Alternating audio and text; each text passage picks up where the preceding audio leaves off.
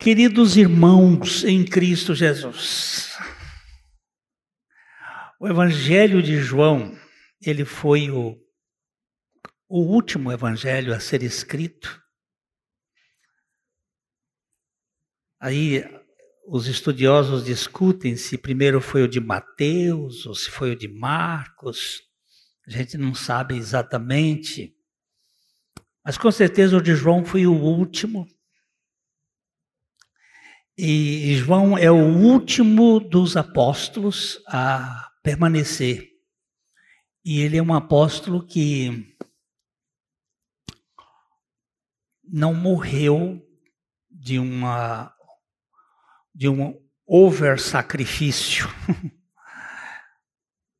Parece que ele morreu de morte natural.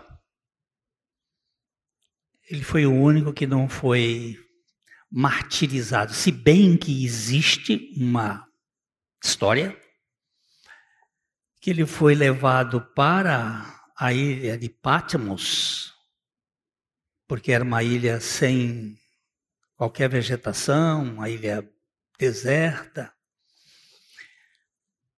Porque ele, quando esteve em Roma, isso não está na Bíblia, isso é história. Quando ele esteve em Roma, o imperador Domiciano mandou jogá-lo dentro de um pote de azeite fervendo.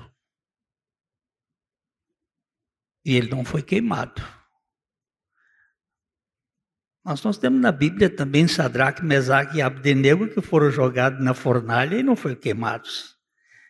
E aquilo para que ele não se tornasse um, uma pessoa que virasse um, um ídolo, uma coisa, eles jogaram ele para a ilha e foi de lá que ele trouxe a revelação preciosa do Apocalipse.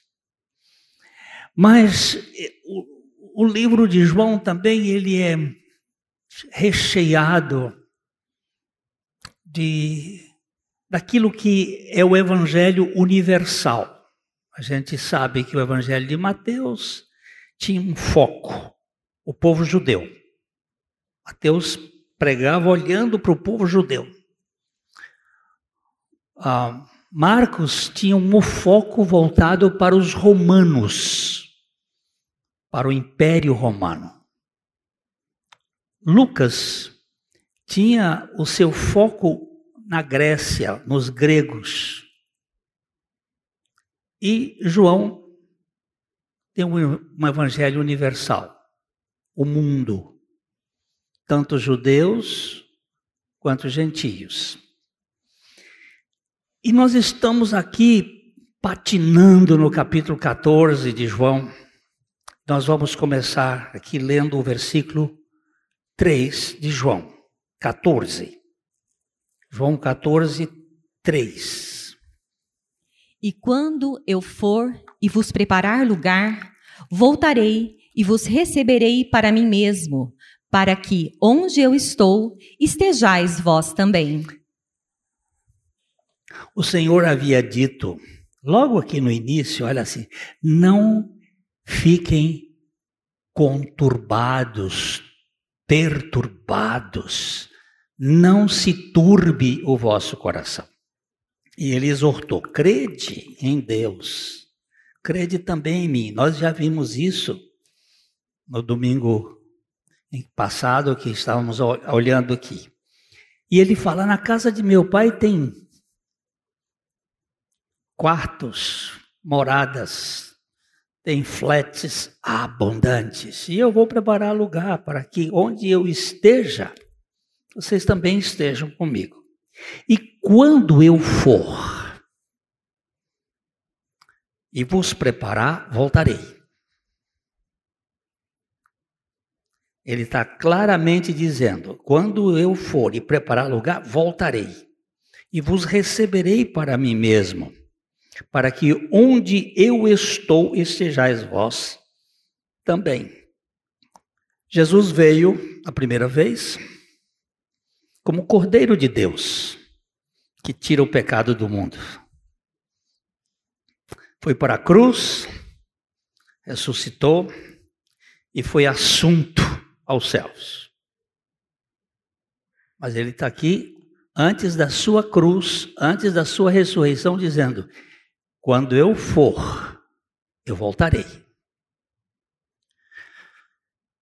Então, essa volta, ou essa segunda volta, é para buscar um povo. Eu vos receberei.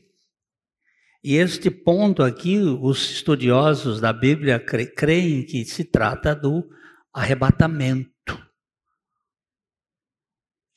Aquilo que é a manifestação do Senhor nas nuvens e que nós iremos nos encontrar com Ele. E depois ele volta a terceira vez. Aí ele vem para a terra, que é a, o estabelecimento do seu reino aqui na terra. O livro de Apocalipse, ele é ele é interpretado de quatro maneiras diferentes. A primeira maneira é não literal ou alegórica. A segunda é preterista. Preterista que significa do passado. A terceira é histórica. E a quarta é futurista.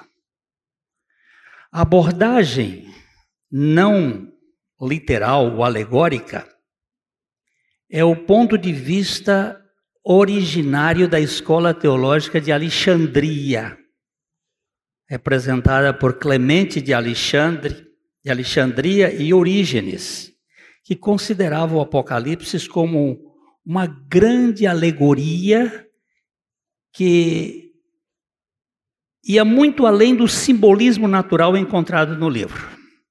Era um livro alegórico. Alguns até mais mais sádicos nesse ponto de vista acham que era uma espécie de de tran, transe que João teve um baseado, ele teve lá umas visões e não tem nada de realidade. A segunda abordagem, que é a preterista, eles dizem que eles sustentam que o Apocalipse é um registro dos conflitos da igreja primitiva com o judaísmo e o paganismo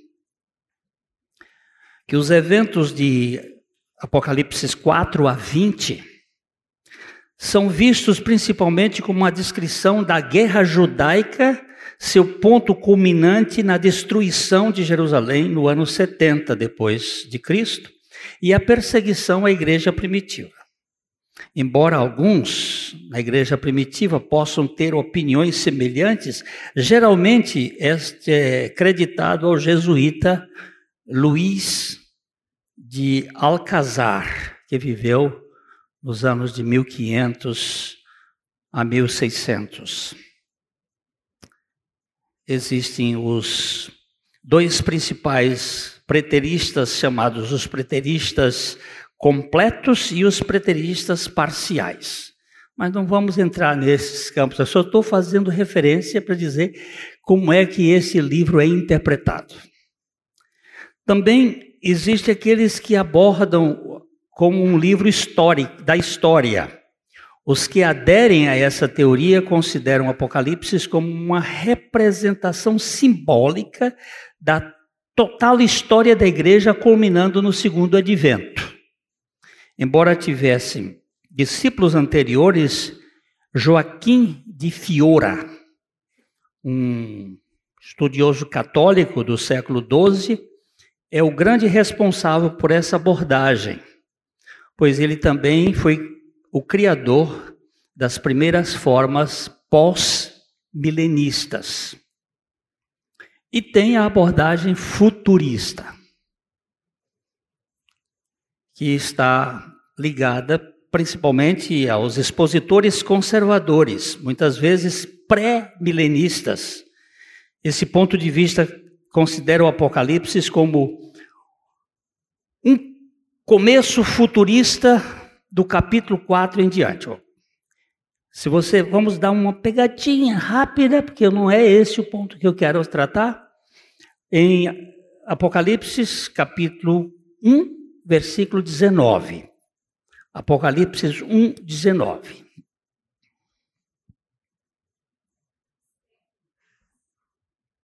Escreve, pois, as coisas que viste, e as que são, e as que hão de acontecer depois destas. Este versículo aqui parece que ele divide o livro de Apocalipse. Ele diz para João, o anjo diz para João: Escreve, pois, estas coisas que viste. Viste é passado. As coisas que são, são presente. E as coisas que hão de acontecer depois destas, futura. Então, divide-se o livro de Apocalipse como aquilo que aconteceu, aquilo que está acontecendo e aquilo que acontecerá. No capítulo 1, nós temos as coisas que viste. E João está aí perto do ano 90 depois de Cristo, e ele está descrevendo o, uma visão que ele teve, mas da pessoa de Cristo e da sua obra. As coisas que viste. Nos capítulos 2 e 3, ele está falando das igrejas. Éfeso, Esmirna, Pérgamo, Tiatira, Sardes, Filadélfia e Laodiceia, que seriam as igrejas que estavam naquela época. E também há uma interpretação de que aquelas igrejas representariam os períodos da história, a coisa que acontecia. E do capítulo 4 em diante, nós vemos João sendo arrebatado da terra para o céu e ele passa a olhar de cima para baixo as coisas que hão de acontecer. Eu estou fazendo esta pequena uh, visão do livro de Apocalipse, e aí você vai encontrar todas as pessoas que têm opiniões, sejam uh, alegóricas, sejam preteristas, sejam históricas. Esse pregador aqui, ele tem um foco futurista. Então, é, eu não discuto, não vamos brigar com ninguém sobre os seus pontos de vista, mas é, é, esta é uma ideia. O que eu quero dizer é que o Senhor Jesus Cristo vai voltar. Este é o fato. Ele disse: quando eu for e eu preparar eu voltarei para vós outros. Agora, esta vinda dele, a gente não sabe quando será. E nós não temos exatamente, só sabemos que vai acontecer como um ladrão. Vamos dar uma olhadinha em Mateus, Mateus capítulo 24, versículo 36. Jesus falando com seus discípulos, Mateus 24, 36. Mas a respeito daquele dia e hora, ninguém sabe, nem os anjos dos céus, nem o filho, senão o Pai. Oh. Essa, essa aqui pertence a uma economia do Pai. Naquele tempo, Jesus ainda estava limitado na sua corporidade, no seu, na sua encarnação, e ele disse: Olha, chuva, aleluia, aleluia. Por favor, deixa o texto aqui. Deixa o texto aqui. Como é bom a gente sentir esse barulho, né? Barulho de chuva. Mas a respeito daquele dia, que dia? O dia da segunda vinda dele. Aquele dia e hora ninguém sabe. Nem mesmo os anjos, nem o filho, senão o pai. Então é, é bom a gente guardar isto. A gente não sabe quando ele virá, mas ele vai vir. E quando ele vier, a gente precisa estar preparadinho, né? Vamos ler os versículos uh, de Mateus 24, 42 a 44. Portanto, vigiai, porque não sabeis em que dia vem o vosso Senhor. Bora. Mas considerai isto: se o pai de família soubesse a que hora viria o ladrão, vigiaria e não deixaria que fosse arrombada a sua casa. Por isso, ficai também vós apercebidos, porque a hora em que não cuidais, o filho do homem virá. Ó. Oh. Vamos voltar? Vamos voltar para o 42? Ele diz assim: vigiai. Nós temos ondas alfa, nós temos onda beta, nós temos ondas que são ondas da mente, do cérebro, de a gente dormir, mas temos umas ondas que é para a gente ficar acordado, vigilante, não usar touca, não dormir de touca. E aqui é um dos pontos que o Senhor disse: olha, vigiai, porque não sabeis em que dia vem o, o vosso Senhor. O Senhor está falando aos seus discípulos: vigiai. E ele faz uma comparação no versículo 43, ele disse: considerai isso, se o pai da família, de família soubesse a que hora viria o ladrão, ele vigiaria e não deixaria que fosse roubada a sua casa. O sistema do mundo, desse lado é, progressista, implantou uma espécie de desarmamento das pessoas. As famílias foram vendendo suas armas, foram, foram se desarmando, e os ladrões hoje não têm mais medo ladrão ataca lá porque ele não sabe. Aqui tem uma coisa que se o, pai de família soubesse que hora ele ficava lá de ó, entra seu ladrão. Como não sabe, tem que estar o tempo todo vigilante.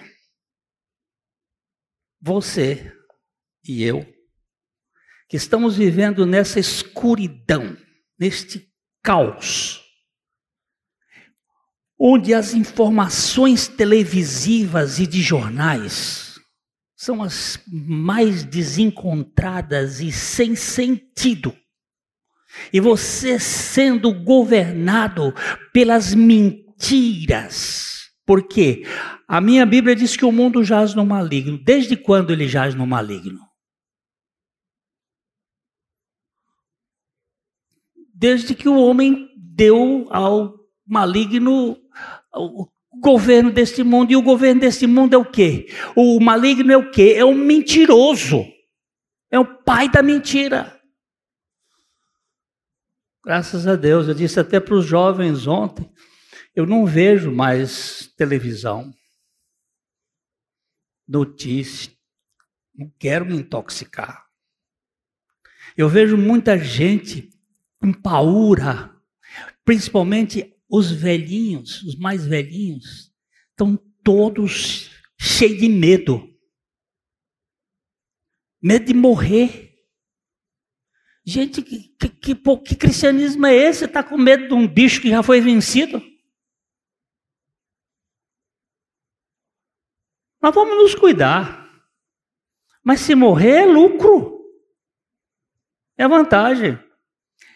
Eu não sei que hora o ladrão vem, vigiaria e não deixaria que fosse arrombada a sua casa. Aí o verso 44 ele diz: Por isso ficai também vós apercebidos, porque a hora em que não cuidais, o filho do homem virá. Nós temos uma série de sinais apontando, mas nós não sabemos quando virá o filho do homem, mas que ele virá, virá. Por isso eu preciso estar, olha, acordado, mala pronta, preparado. Todos os dias eu espero pelo Senhor. Eu estou fazendo planos para o futuro. Se ele não voltar amanhã, se ele não voltou hoje, espero para amanhã. Se ele não voltar amanhã, eu para depois. Mas eu estou fazendo planos. Mas eu estou esperando pelo Senhor. Ah, existe cerca de 300 passagens proféticas que descrevem quem é o Messias e o que ele viria fazer aqui na terra. Desse total, 60 profecias são de grande importância e é impossível de serem conciliadas numa só pessoa se não tiver alguém por trás gerando essas profecias. Mas sobre a segunda vinda de Cristo há pelo menos o dobro. O Senhor dizendo, a Bíblia falando de que ele virá. No tempo de Jesus, o povo não cria que Jesus viria. Quantos creram? Ninguém identificou o Messias todas as profecias que estavam. As pessoas do tempo não creram. E por que o, homem, o ser humano não crê? Porque desde o jardim do Éden o homem tem um problema com a palavra de Deus. Mesmo os crentes hoje têm grande dificuldade em crer no que Deus diz.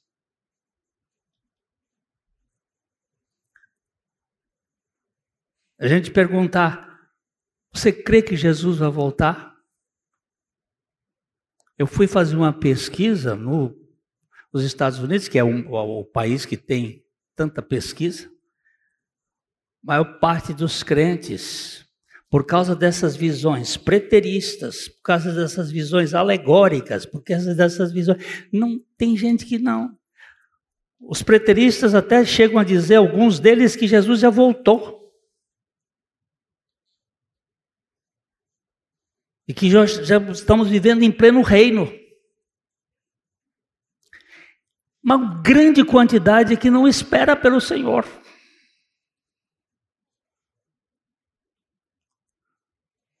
Agora, o teólogo americano J. Blanchard, ele diz o seguinte: muitas pessoas ficarão surpresas quando Jesus voltar, mas ninguém será enganado. Por que ninguém será enganado? Porque este é um assunto pisado e repisado. Dos 27 livros do Novo Testamento, 24 se referem à segunda vinda do Senhor. Há cerca de 318 referências no Novo Testamento desse tema, além das do Velho Testamento. Agora ninguém está preparado, ninguém está se preparando.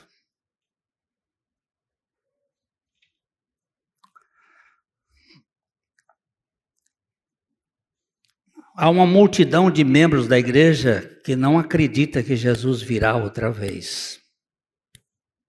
E existe uma resistência a este assunto.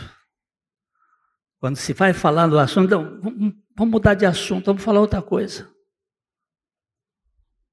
Porque esse assunto parece que apavora, a gente acha que. Por isso mesmo, nós precisamos ver o que os escritores sagrados e personagens bíblicos descrevem sobre a segunda vinda do Senhor. O Senhor se referiu a isto. Eu acho que ele não está brincando. Vamos começar aqui com Mateus capítulo 16, versículo 27. Mateus 16, 27.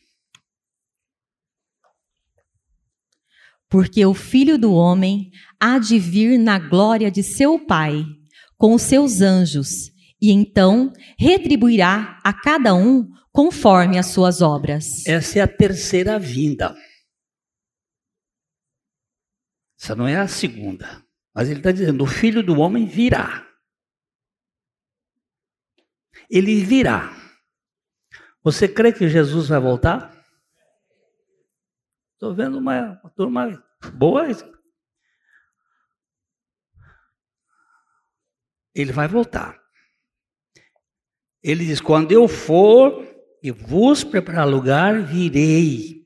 Vamos ver Mateus 25, 31 e 32. Mateus 25, 31 e 32. Quando vier o Filho do Homem na sua majestade e todos os anjos com ele, então se assentará no trono da sua glória. E todas as nações serão reunidas em sua presença, e ele separará uns dos outros, como o pastor separa dos cabritos as ovelhas. Uhum. Não, vamos caminhar só um pouquinho mais, ler um pouquinho verso 33 e 34. E porá as ovelhas à sua direita, mas os cabritos à esquerda. Hum, direita e esquerda, ó. Então dirá o rei aos que estiverem à sua direita: Vinde, benditos de meu Pai, entrai na posse do reino que vos está preparado desde a fundação do mundo. Olha que coisa mais linda. Isso aqui é na terceira vinda, mas eu estou querendo que você entenda que o Senhor diz que vai voltar. Ele vai voltar. E ele diz assim: Vinde benditos de meu Pai, possuí por herança o reino que vos está preparado desde a fundação do mundo. Quando ele vai falar para os cabritos, ele diz: Ide malditos para o fogo eterno, preparados para o diabo e os seus anjos. Você caiu na conversa do diabo? Você entrou no, no, no, na conspiração do diabo? Então, foi para ele que o inferno foi preparado para o diabo e seus anjos. Agora, o Senhor vai voltar. Ele falou isto. No dia que o Senhor foi assunto aos céus, os discípulos estavam de boca aberta olhando para o céu e nós temos em Atos, no capítulo 1, versos 10 e 11, eles estavam olhando Jesus subindo no meio das nuvens. E dois anjos, possivelmente os mesmos anjos que tiveram na ressurreição, que estiveram ali durante o período da hora que Jesus ressuscitou, dando o anúncio, ele diz o seguinte: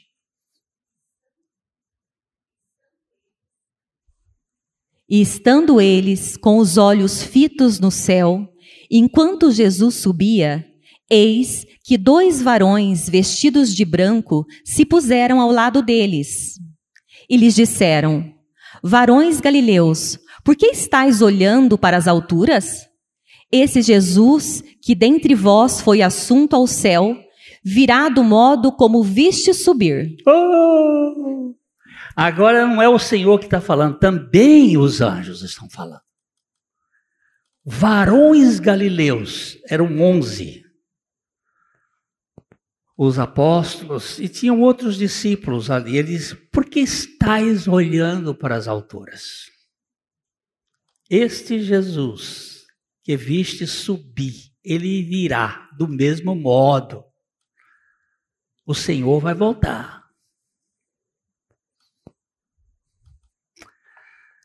Atos capítulo 3, versos 19 a 21, no dia do Pentecostes, Pedro está pregando, anunciando Jesus e a obra de Jesus.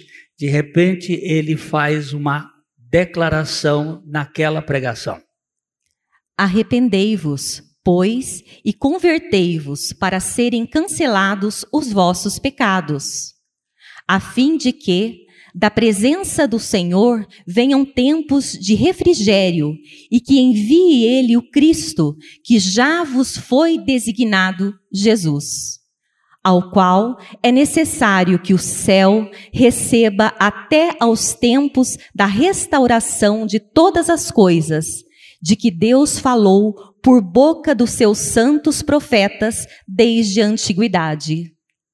Ó, oh, é necessário que o céu receba, receba quem?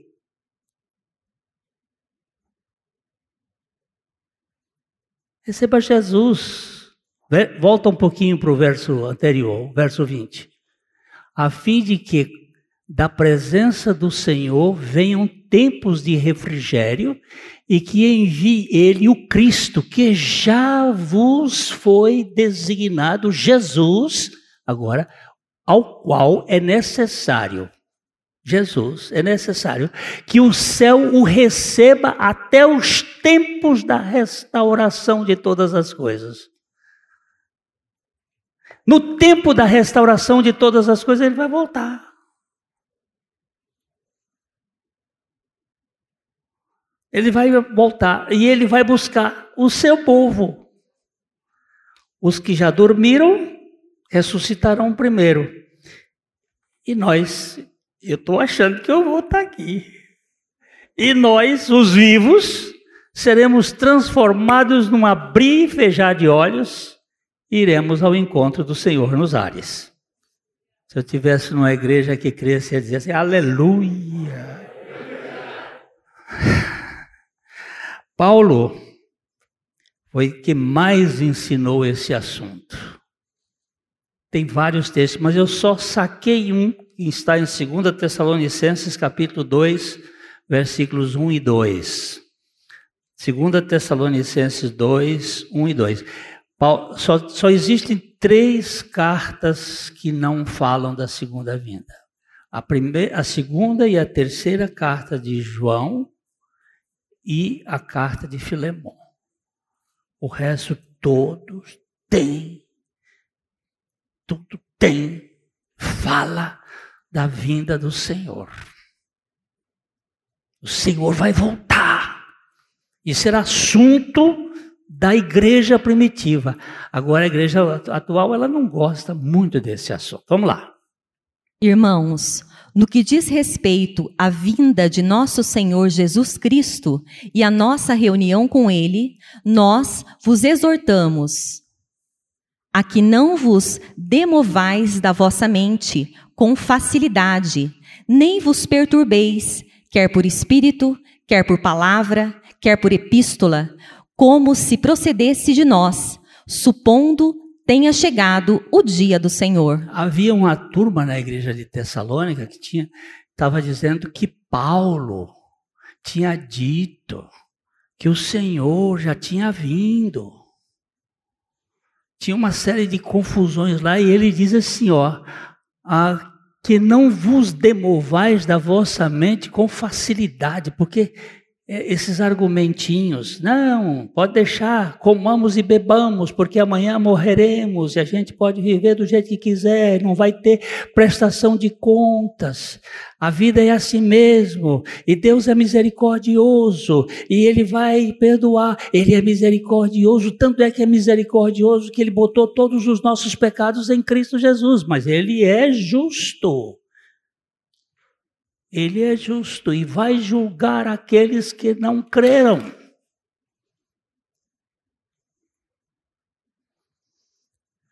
E eu vou prestar contas diante de Deus de todos os meus talentos e de todos os meus dons que Deus me deu. Inclusive, eu vou prestar conta de vocês diante de Deus.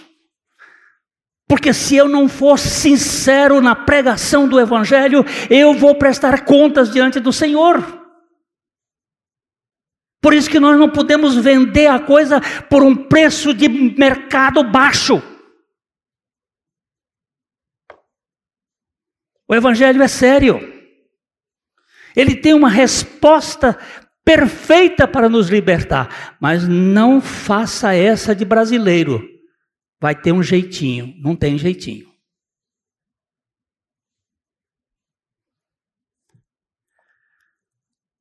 O Senhor vai voltar. Hebreus, escritor aos Hebreus, que ninguém sabe quem foi, se bem que eu acho que foi Paulo, mas vou deixar por conta de ninguém sabe mesmo. Capítulo 9, versos 27 e 28.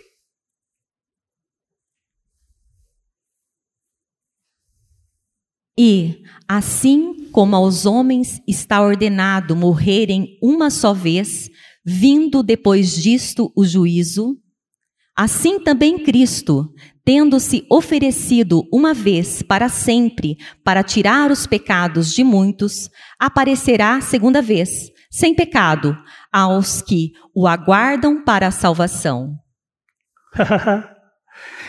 Ó, oh, eu fui salvo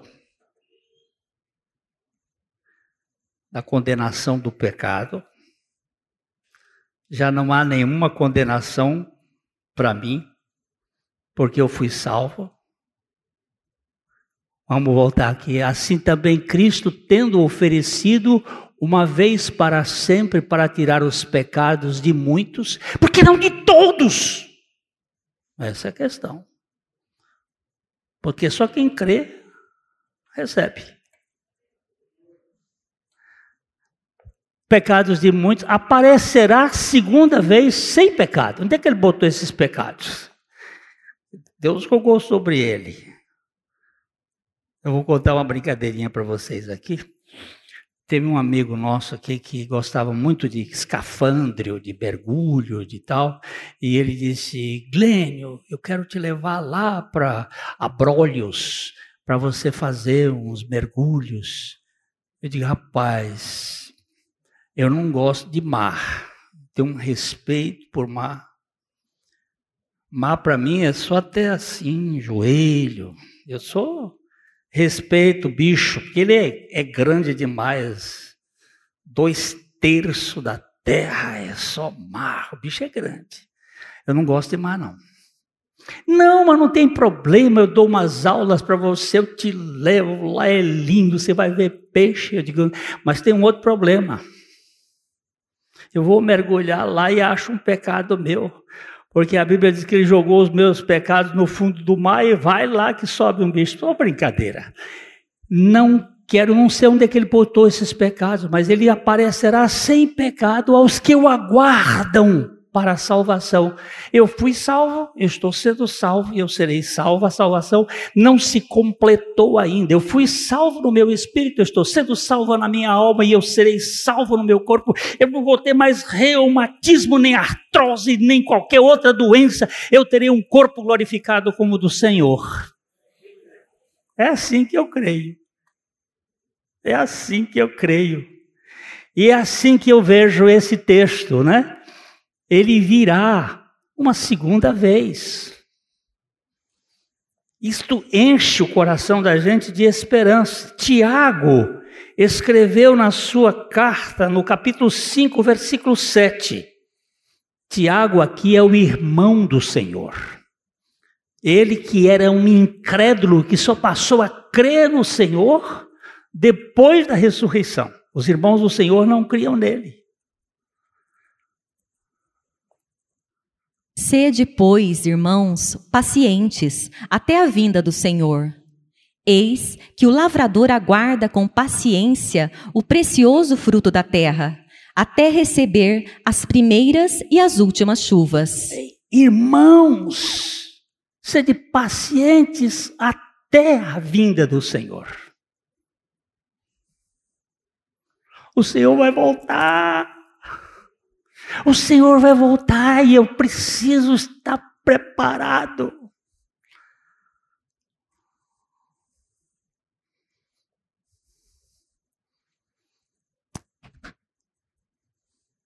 João descreve a revelação do Senhor na primeira epístola, no capítulo 3, nos versos 1 e 2. Apóstolo João 3, Primeira Epístola 3, 1 e 2. Vede que grande amor nos tem concedido o Pai, a ponto de sermos chamados filhos de Deus, e de fato somos filhos de Deus. Por essa razão, o mundo não nos conhece, porquanto não o conheceu a ele mesmo. Amados, agora somos filhos de Deus e ainda não se manifestou o que haveremos de ser. Sabemos que, quando ele se manifestar, seremos semelhantes a ele, porque haveremos de vê-lo como ele é. Quando ele se manifestar, seremos semelhantes a ele, porque havemos de vê-lo como ele é. Olha como a Bíblia está cheia, ela está recheada. Vou mais um pouquinho. Judas. Judas está citando uma profecia do antigo, até uma profecia que é discutível. Não? No capítulo 1 dele, que é o capítulo único de Judas, no versículo 13 e 15. Um livro de Enoque, ondas bravias do mar. Não, Judas 1, eu disse 1, é 13, não, é 14, por favor. 14. Quanto a estes, foi que também profetizou Enoque, o sétimo depois de Adão, dizendo: Eis que veio o Senhor entre suas santas miríades para exercer juízo contra todos e para fazer convictos todos os ímpios acerca de todas as obras ímpias que impiamente praticaram e acerca de todas as palavras insolentes que ímpios pecadores proferiram contra ele. Agora, agora que negócio pega, viu? Ele vai vir com as santas miríades, com os seus exércitos, e ele vai prestar contas de todas as palavras. Quando ímpios pecadores falaram contra ele.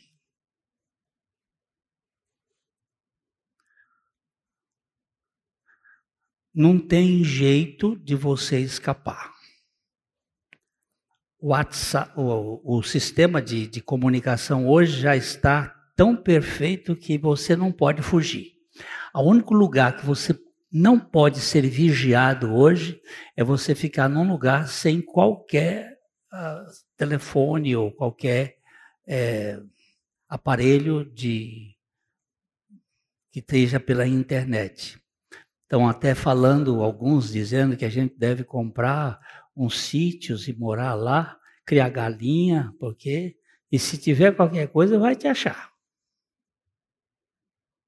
Mas não tem jeito, porque o negócio está tá cercado.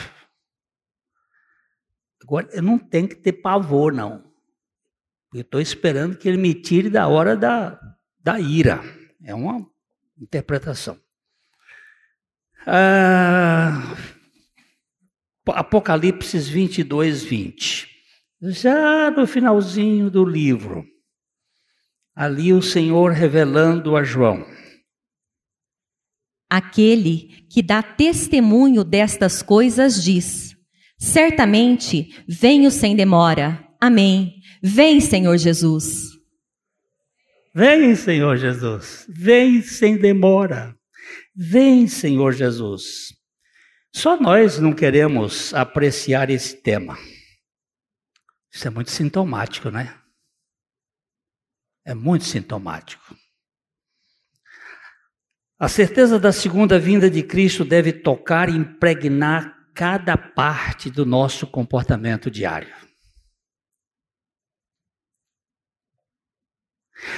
Como o Senhor vai me achar? O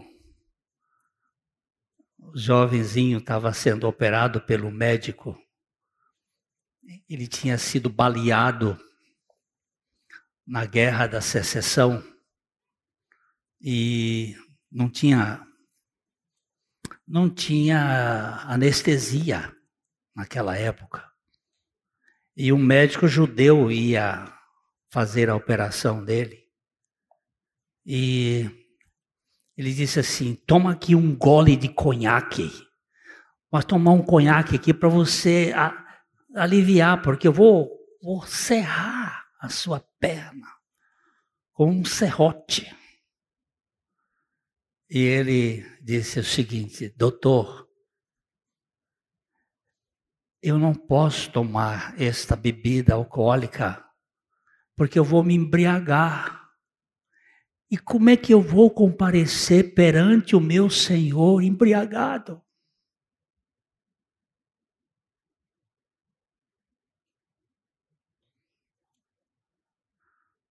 Eu não posso comparecer perante o Senhor embriagado. Essa história eu conto num dos, das pregações, depois você procura, é, é a salvação de um insensato, o título dessa pregação. E ali tem uma. Aquele médico mais tarde vai lá conhecer o Colson, a família dele. Ele conta que naquela hora o Senhor falou com a vida dele o testemunho. Eu, eu, eu vou assinar um cheque em branco, um cheque, um cheque, não em branco, não, um cheque. Hoje não se assina mais cheque, né? Mas eu vou fazer uma falcatrua, vou passar um negócio para trás, vou comprar uma fazenda na bacia das almas, deixando o outro em prejuízo. Esse tem caráter de Cristo?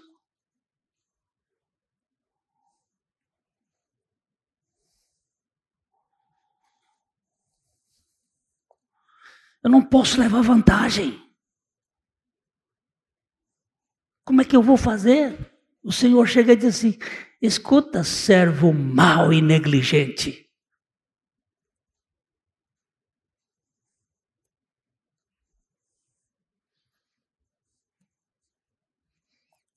Cada coisa da nossa vida tem que estar atestada diante do Senhor.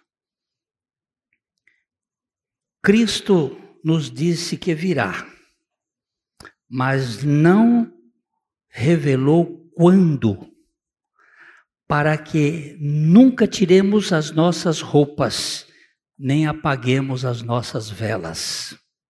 Insiste esta pregação William Gurnall. As virgens imprudentes não se prepararam. A segunda vinda de Cristo é um assunto que deve nos manter mais despertos e atentos possíveis. O Senhor vai voltar hoje e eu vou estar perante o Senhor. Como é que eu vou me postar perante o Senhor? Eu tenho tentações terríveis mas nenhuma tentação pode superar o poder de Cristo Jesus.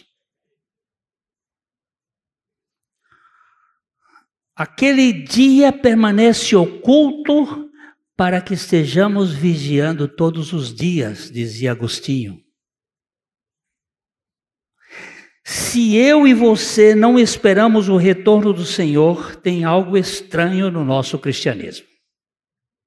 Pode ter certeza tem alguma coisa que não bate.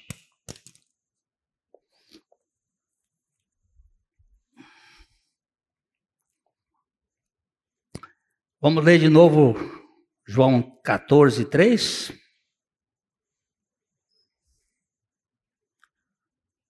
E quando? E quando eu for e vos preparar lugar, voltarei e vos receberei para mim mesmo, para que onde eu estou estejais vós também. Para mim, ele está se referindo ao tempo do seu retorno no ar, quando aqueles que morreram na fé serão ressuscitados, quando os vivos serão transformados e quando uma multidão comprada pelo seu sangue será levada para a casa do Pai isto é o que enche o meu coração de esperança.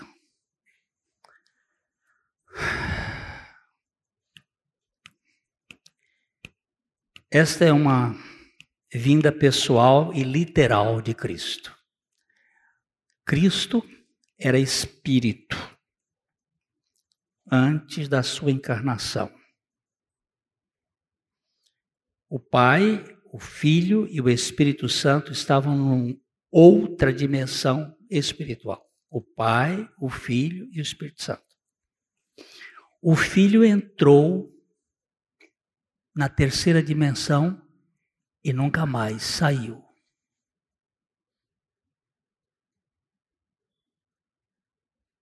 Ele é um homem. Ele é um homem literal, é uma pessoa. Tão certo quanto ele veio a primeira vez, ele virá novamente. Seu desejo é ter os seus com ele por toda a eternidade. Você crê nisso, meu querido? e minha querida. Você tem certeza de que você é um filho, uma filha do Altíssimo?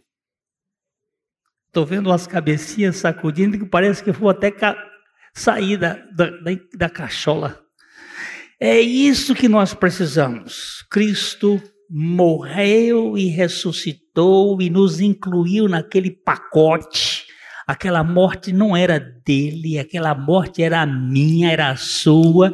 Ele nos fez participantes daquela morte para que na ressurreição ele vivesse, viesse viver em nós e nós pudéssemos ganhar a dimensão de poder viver para sempre com ele.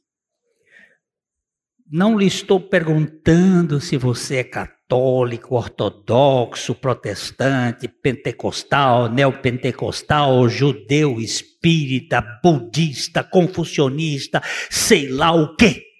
Você é uma nova criatura em Cristo Jesus? Se alguém está em Cristo, é uma nova criatura. As coisas velhas já passaram. Eis que tudo foi feito novo. A questão é: você realmente é uma nova criatura? Se você é, espera o Senhor já, rapaz. Que coisa mais maravilhosa. Eu só quero terminar com 1 Tessalonicenses 4, de 3 a 18, porque tem outros textos, mas é só para a gente ficar fixo. Olha aqui. Jesus disse para Pedro assim: ó. Pedro disse assim: se é o Senhor manda uma palavra. E Jesus pegou o tapete da palavra e fez assim: Vem! Pedro não andou sobre as águas, ele andou sobre a palavra do Senhor. Depois ele titubeou porque ele viu o vento e as, e as ondas, e aí ele afundou. E o Senhor teve que pegá-lo. Mas você e eu precisamos da palavra do Senhor para nos firmar nela. 1 Tessalonicenses, capítulo 5, versículos, capítulo 4, versículos 13 a 18. Não queremos, porém, irmãos, que sejais ignorantes com respeito aos que dormem, para não vos entristecerdes como os demais, que não têm esperança. Pois, se cremos que Jesus morreu e ressuscitou, assim também Deus, mediante Jesus, trará em sua companhia os que dormem. Ora, ainda vos declaramos, por palavra do Senhor, isto: nós, os vivos, os que ficarmos até a vinda do Senhor, de modo algum precederemos os que dormem. Porquanto o Senhor mesmo, dada a sua palavra de ordem, ouvida a voz do arcanjo e ressoada a trombeta de Deus, descerá dos céus, e os mortos em Cristo ressuscitarão primeiro. Depois, nós, os vivos, os que ficarmos, seremos arrebatados juntamente com eles entre nuvens para o encontro do Senhor nos ares e assim estaremos para sempre com o Senhor.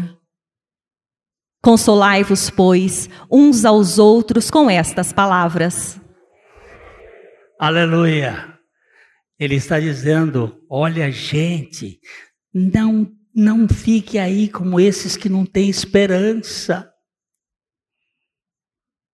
Nós temos a esperança. Este mundo aqui não é o, o ápice, não. Haverá um novo céu e uma nova terra onde habitam a justiça. Eu seria desonesto se eu dissesse para vocês: olha, gaste todo o seu fosfato para compreender o que está acontecendo no mundo. Você não vai compreender. Mas gaste todo o seu empenho para esperar pelo Senhor e ter o seu coração dependente do Senhor, porque aí está a sua segurança. Consolai-vos uns aos outros com estas palavras. Obrigado, Pai, porque o teu plano é perfeito. Não é um, uma serpente que vai desmanchar o teu projeto. Não é uma conspiração dos poderosos deste mundo que vão impedir o que tu tens para o teu, o teu povo. Nós te agradecemos, porque a tua palavra é viva e eficaz. E porque tudo passa, mas a tua palavra não há de passar. E a tua palavra nos diz que o Senhor vai voltar e que nós iremos estar com Ele para sempre. E nós te agradecemos. Nós esperamos pelo Senhor. E nós agradecemos pela obra do Senhor. Em nome do Senhor. Amém. A Livraria PIB Londrina procura selecionar cuidadosamente seus títulos e autores a fim de oferecer um conteúdo alinhado com o Evangelho de Jesus Cristo. Bíblias, livros de teologia, devocionais, literatura infantil, biografias, comentários bíblicos e muito mais. Dispomos também de um acervo de CDs e DVDs das mais de 5 mil mensagens ministradas na primeira Igreja Batista em Londrina. Visite a Livraria PIB Londrina e conheça ainda mais. Livraria PIB Londrina, de segunda a sexta, das 13h30 às 18 horas. Endereço na Avenida Paraná, 76A, próximo ao Calçadão, bem no centro de Londrina. Ligue para 3372 8921 ou acesse o site www.livrariapiblondrina.com.br.